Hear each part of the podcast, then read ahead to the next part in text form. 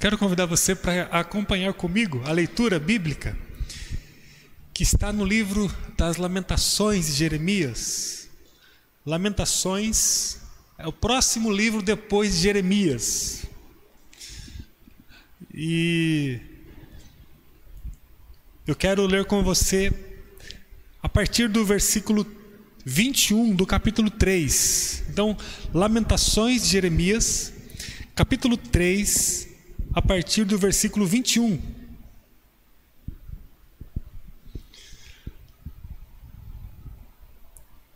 Diz assim a palavra do Senhor, Lamentações 3, 21. Ainda ouso, porém, ter esperança quando me recordo disso. O amor do Senhor não tem fim, suas misericórdias são inesgotáveis. Grande é sua fidelidade. Suas misericórdias se renovam cada manhã. Amém. Você que está em casa, você consegue ler comigo agora? E com todos que estão aí à tua volta, bem forte, esse, esse versículo?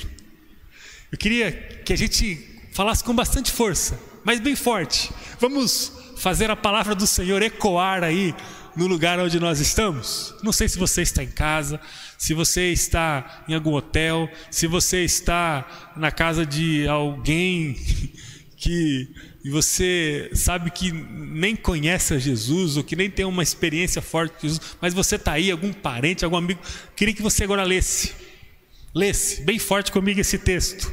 Vamos lá, bem forte aí, diga junto comigo, vamos lá. Ainda ouso, porém, ter esperança quando me recordo disso. Bem forte aí. O amor do Senhor não tem fim. Suas misericórdias são inesgotáveis. Agora bem forte ainda. Grande é sua fidelidade. Suas misericórdias se renovam cada manhã. Amém, amém.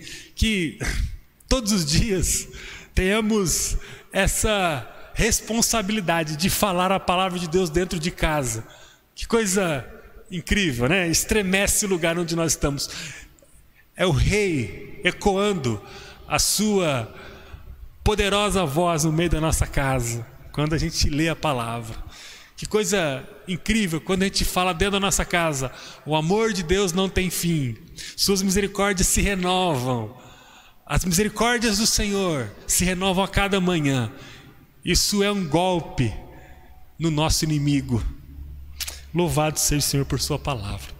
O tema de hoje, então, é a ousada esperança. A ousada esperança. Houve um tempo em que a nação do Senhor, do Senhor Deus Todo-Poderoso, se empobreceu. Se você já estudou um pouco em algum momento da sua vida sobre a história do povo de Deus descrita na Sagrada Escritura, você já ouviu falar da história dos hebreus, da história do povo de Israel, dos israelitas que viveram a partir de Abraão e que foram determinantes para a preparação da da ambiência histórica para que Jesus Cristo pudesse vir. Foi a partir desse povo, como é, é, uma base determinante, que Jesus veio para o mundo, para cumprir a vontade do Pai. Houve um tempo que esse povo empobreceu, houve um tempo que o orgulho e a maldade tomaram conta do coração desse povo, a ponto desse povo se afastar de Deus. E por causa desse afastamento, as portas da vida desse povo se abriram e o pecado entrou, a maldade entrou, e com o pecado presente, há o empobrecimento, com o pecado presente, há a dor, a doença, a divisão, a morte, as brigas, a injustiça, a fome, a miséria, e aí vai. Quando o pecado entra, a luz se apaga, a escuridão se prevalece. Quando o pecado entra, a deformidade impera. Quando o pecado entra, a falta de direcionamento, a falta de propósito, a falta de vida, a falta de eh, resolução que possa promover o homem a um lugar de abundância. Com o pecado presente na vida do povo, a perda veio. Com o pecado presente na vida do povo, a morte veio. E com o pecado presente na vida do povo, o choro veio. A gente olha para a história do povo e encontra um povo que empobreceu demais a sua caminhada existencial no mundo por causa do afastamento de Deus e por causa do pecado que foi introduzido no meio dele. Um dos momentos mais tristes desse povo, e você pode ler a história desse povo na Escritura Sagrada no Antigo Testamento, foi quando o povo se percebeu empobrecido, dividido, perdido, marcado pela morte. Aproximadamente nos anos 700 antes de Cristo, até os anos 580. É um período que a história vai dizer que o povo sofreu demais, foi um período em que o povo perdeu, foi um período onde o povo se perdeu, foi um período onde o reino se dividiu, foi um período onde as, a, as partes do reino foram tomadas de assalto, foram tomadas de cativeiro, foi um período onde é, os profetas presenciaram a decadência moral, a decadência espiritual, a decadência sacerdotal. Foi numa época onde os ídolos foram introduzidos no meio do povo, onde os casamentos poligâmicos começaram a acontecer, onde as estrangeiras começaram a entrar e, e se casar com é, homens puros, que tinham a circuncisão, que tinham a marca da aliança de Abraão, a marca da aliança com Deus. Aí então foi um período onde o povo se perdeu de uma forma totalmente integral, tudo foi mexido, tudo foi atingido, tudo foi tocado. E aí a nação que era forte, a nação que foi reinada por Davi, a nação que foi reinada por Salomão, a nação que viveu experiências milagrosas de libertação, como por exemplo na época da escravidão egípcia, quando Moisés foi lá e libertou o povo de uma forma extraordinária, impensável, né, sobrenatural. A nação que tinha um histórico tão rico de vitórias, de avanços, a nação que alcançara a terra da promessa, a nação que viveu um período de prosperidade, um período de, de riqueza, a nação que tinha no, no álbum de fotos tantas memórias triunfantes, memórias de crescimento, memórias de alargamento das fronteiras.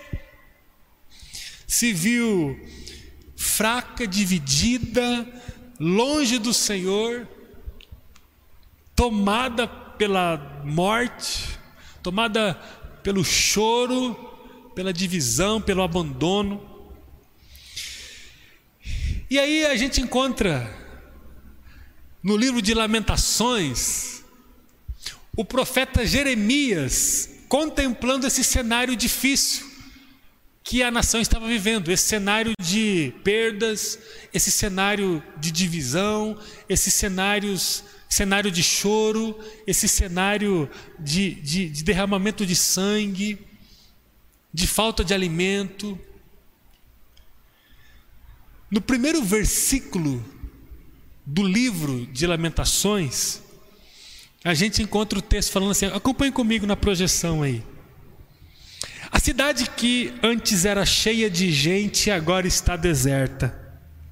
Antes era grande entre as nações, agora está sozinha como uma viúva. Durante todo o livro de Lamentações, esses cinco capítulos que ele tem, nós vamos encontrar essa palavra de lamentação, essa palavra de choro. Nós vamos encontrar permeando no livro esse discurso de tristeza tristeza, porque o povo do Senhor havia empobrecido, o povo do Senhor havia se perdido. Durante todo o livro, a gente vai encontrar um cenário de dor. O versículo 5 do primeiro capítulo, o profeta vai dizer que os adversários se tornaram senhores do próprio povo. O versículo 6 vai dizer que os filhos foram capturados e levados para o cativeiro, levados para o exílio. Olha só o cenário. O livro de Lamentações vai ressaltar a parte mais dolorida, sem dúvida, se não a mais, uma das mais doloridas da história do povo de Deus.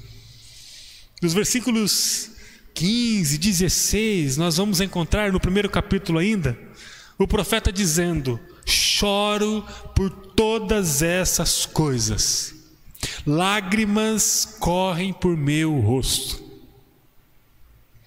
No capítulo 2, ele vai falar sobre o sofrimento como uma expressão da ira de Deus. Ele entendeu que a permissão de Deus era para ele uma ira, e o profeta vai dizer que Deus se irou contra o povo, quando na verdade todo o sofrimento da nação naquele momento tinha a ver com uma série de condutas erradas que o povo cometeu é, e que foi determinante para o afastamento dele do próprio Deus. Na verdade, o profeta no capítulo 2 ele vai olhar para Deus e vai perceber uma ira de Deus, quando na verdade era apenas um caminho que a própria nação havia escolhido ao se afastar de Deus. Quando o filho se afasta do pai e se perde na vida, a culpa não é do pai, a culpa é do filho. O pai sempre está ali. Não é ira do pai o filho ser assaltado, ser é, é, agredido, ser violentado ser extorquido, ser judiado, não é ira do pai, é consequência da ação do filho. E quando a gente olha a vida do povo desse momento para trás, a gente encontra um filho rebelde, um filho que se afastou, um filho que criou os próprios caminhos longe do pai. A partir do capítulo 3 de Lamentações, que é o texto que nós lemos, nós começamos a ver o profeta saindo de um lugar de lamento e choro para um lugar de ousadia e esperança. Depois de todo o discurso de tristeza, de dor, de sofrimento, Jeremias começa a enxergar uma luz na escuridão.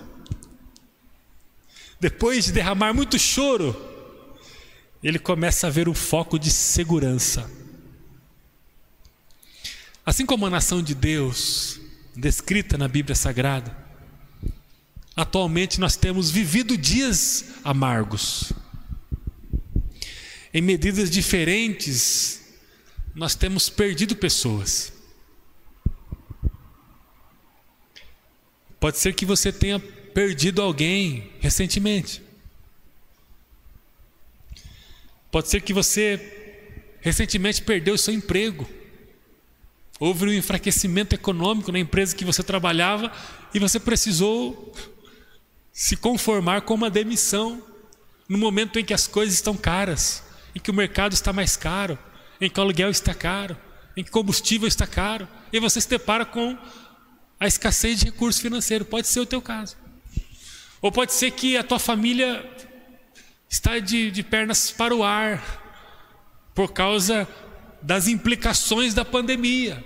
Às vezes escassez de recursos, às vezes é, escassez de tempo, às vezes cansaço físico, emocional. Pode ser que os relacionamentos tenham se desgastado e você está num cenário familiar muito ruim.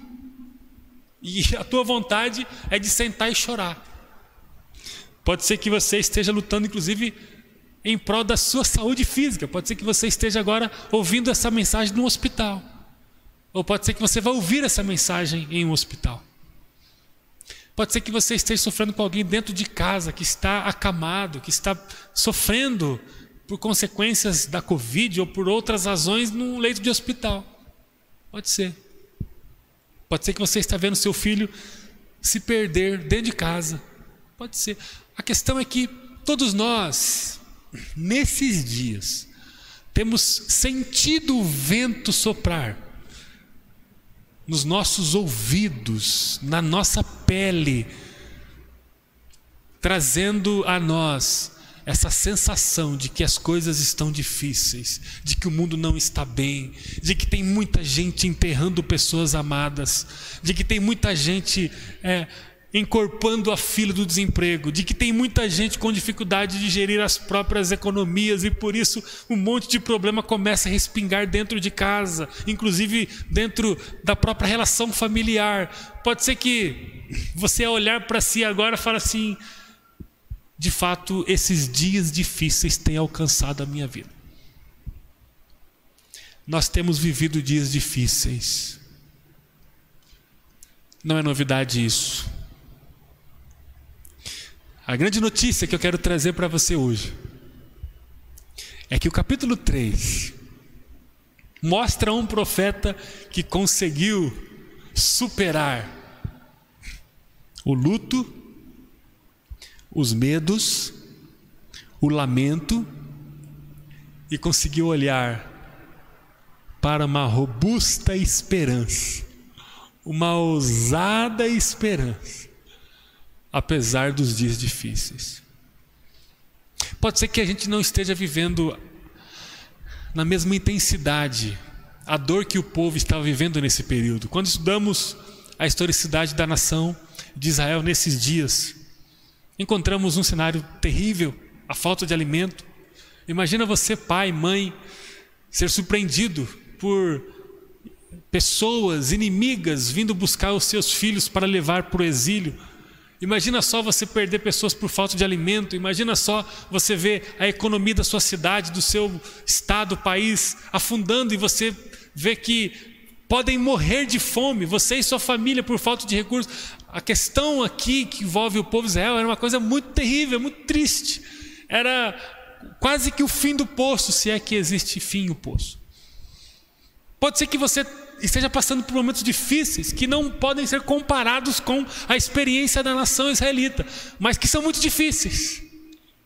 Pode ser que são tão difíceis a ponto de estremecer o teu coração e de trazer a você muita e muita tristeza.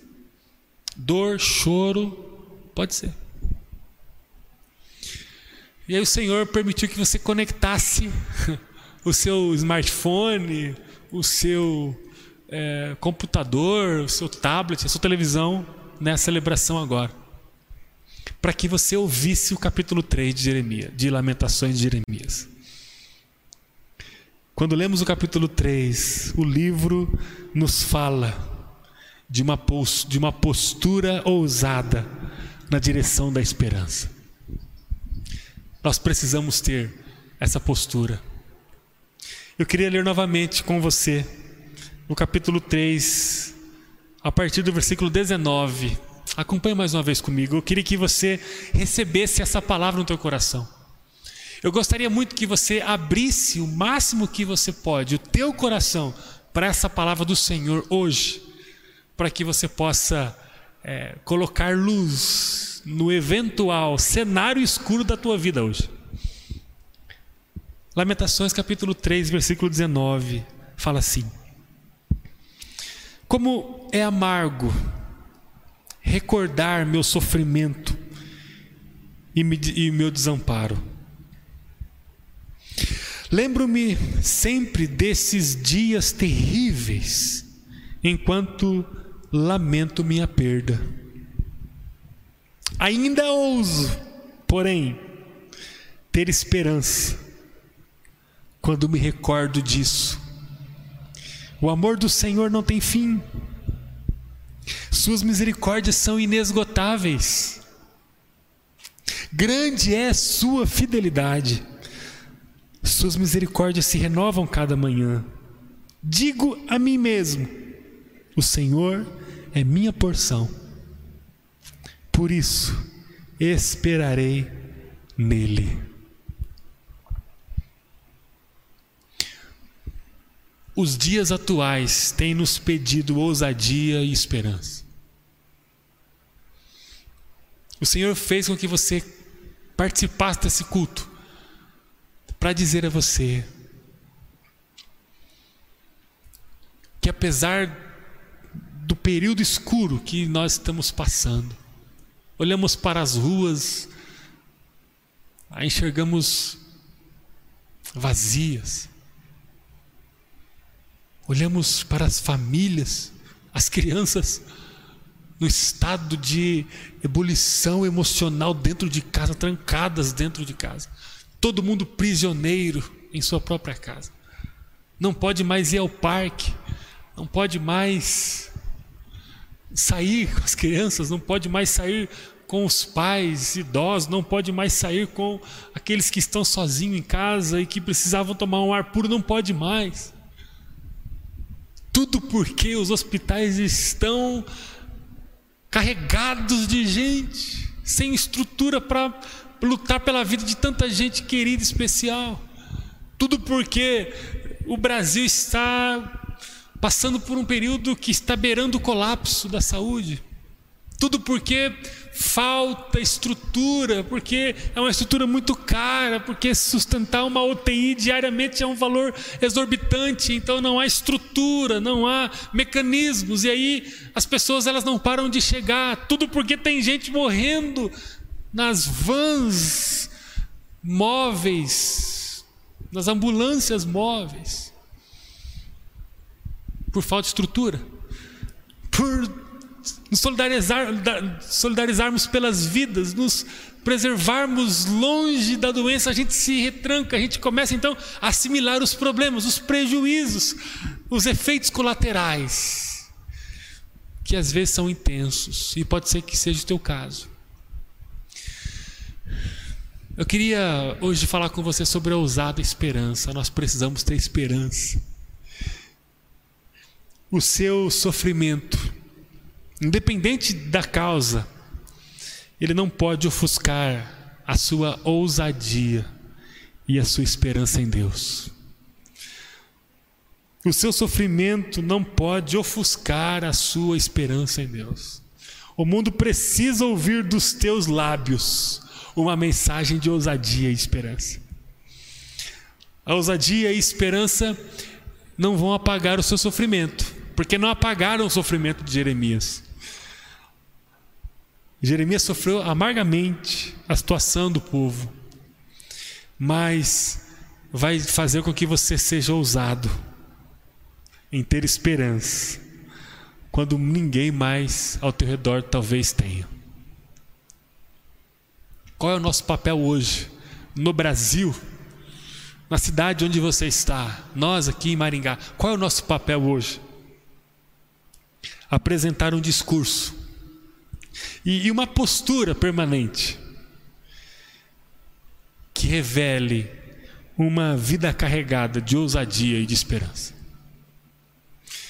O Deus que nos ama infinitamente, e é claro que, como o profeta disse, eu quero trazer à memória aquilo que me traz esperança. O que me traz esperança? O amor do Senhor por nós. O futuro será melhor por causa do amor do Senhor por nós. Os versículos 22 a 24 dizem: O amor do Senhor não tem fim, Suas misericórdias são inesgotáveis, grande é Sua fidelidade, Suas misericórdias se renovam a cada manhã. É o amor do Senhor. Nós precisamos Querido, querida, você que está me acompanhando, nós precisamos promover um discurso de coragem e esperança dentro da nossa casa. Nós precisamos promover um discurso de cuidado e esperança, ou de ousadia e esperança, no ambiente do nosso trabalho, no lugar onde formos, seja ele qual for, nós precisamos levar um discurso de ousadia e esperança não porque nós somos fortes, não porque nós conseguimos, nós conseguimos nos desviar das ameaças, não porque nós não temos sofrido, não porque nós temos lamentado, não porque nós temos perdido, não por isso, mas porque o amor do Senhor é mais forte. Nós precisamos trazer à memória as coisas que nos, nos trazem esperança. E a principal dela, delas é que Deus nos ama. Nós somos amados pelo Senhor. E nós, como igreja, nós precisamos depositar esperança naquilo que Jesus já fez por nós e naquilo que Deus reafirma a cada um de nós diariamente que é o teu amor, que é a tua graça, que é o teu perdão que nos alcança. Eu quero encorajar você hoje a depositar a sua esperança em Deus e comece a falar sobre essa esperança. Eu quero encorajar você a ser ousado em seus dias, onde as más notícias estão por toda parte, mas seja ousado, apesar do sofrimento, apesar do choro, apesar do medo apesar das más notícias, apesar do luto, porque Jeremias estava mergulhado em tudo isso, mas ele disse: Eu quero trazer à memória aquilo que me dá esperança. Eu quero encorajar você a ser uma voz otimista, uma voz otimista, não em sua força, mas na força do Pai Todo-Poderoso porque Ele nos ama. A igreja de Jesus não pode se abater com as más notícias, embora ela sofra com as más notícias, ela precisa dizer bem forte que há um Deus que nos ama e que tudo vai terminar bem. Tudo vai terminar bem. Quero trazer à memória aquilo que me dá esperança. Tenha uma ousada esperança em dias onde as notícias ruins imperam. Tenha uma ousada esperança. Quero convidar você agora em casa mesmo, feche os olhos. Queria orar com você.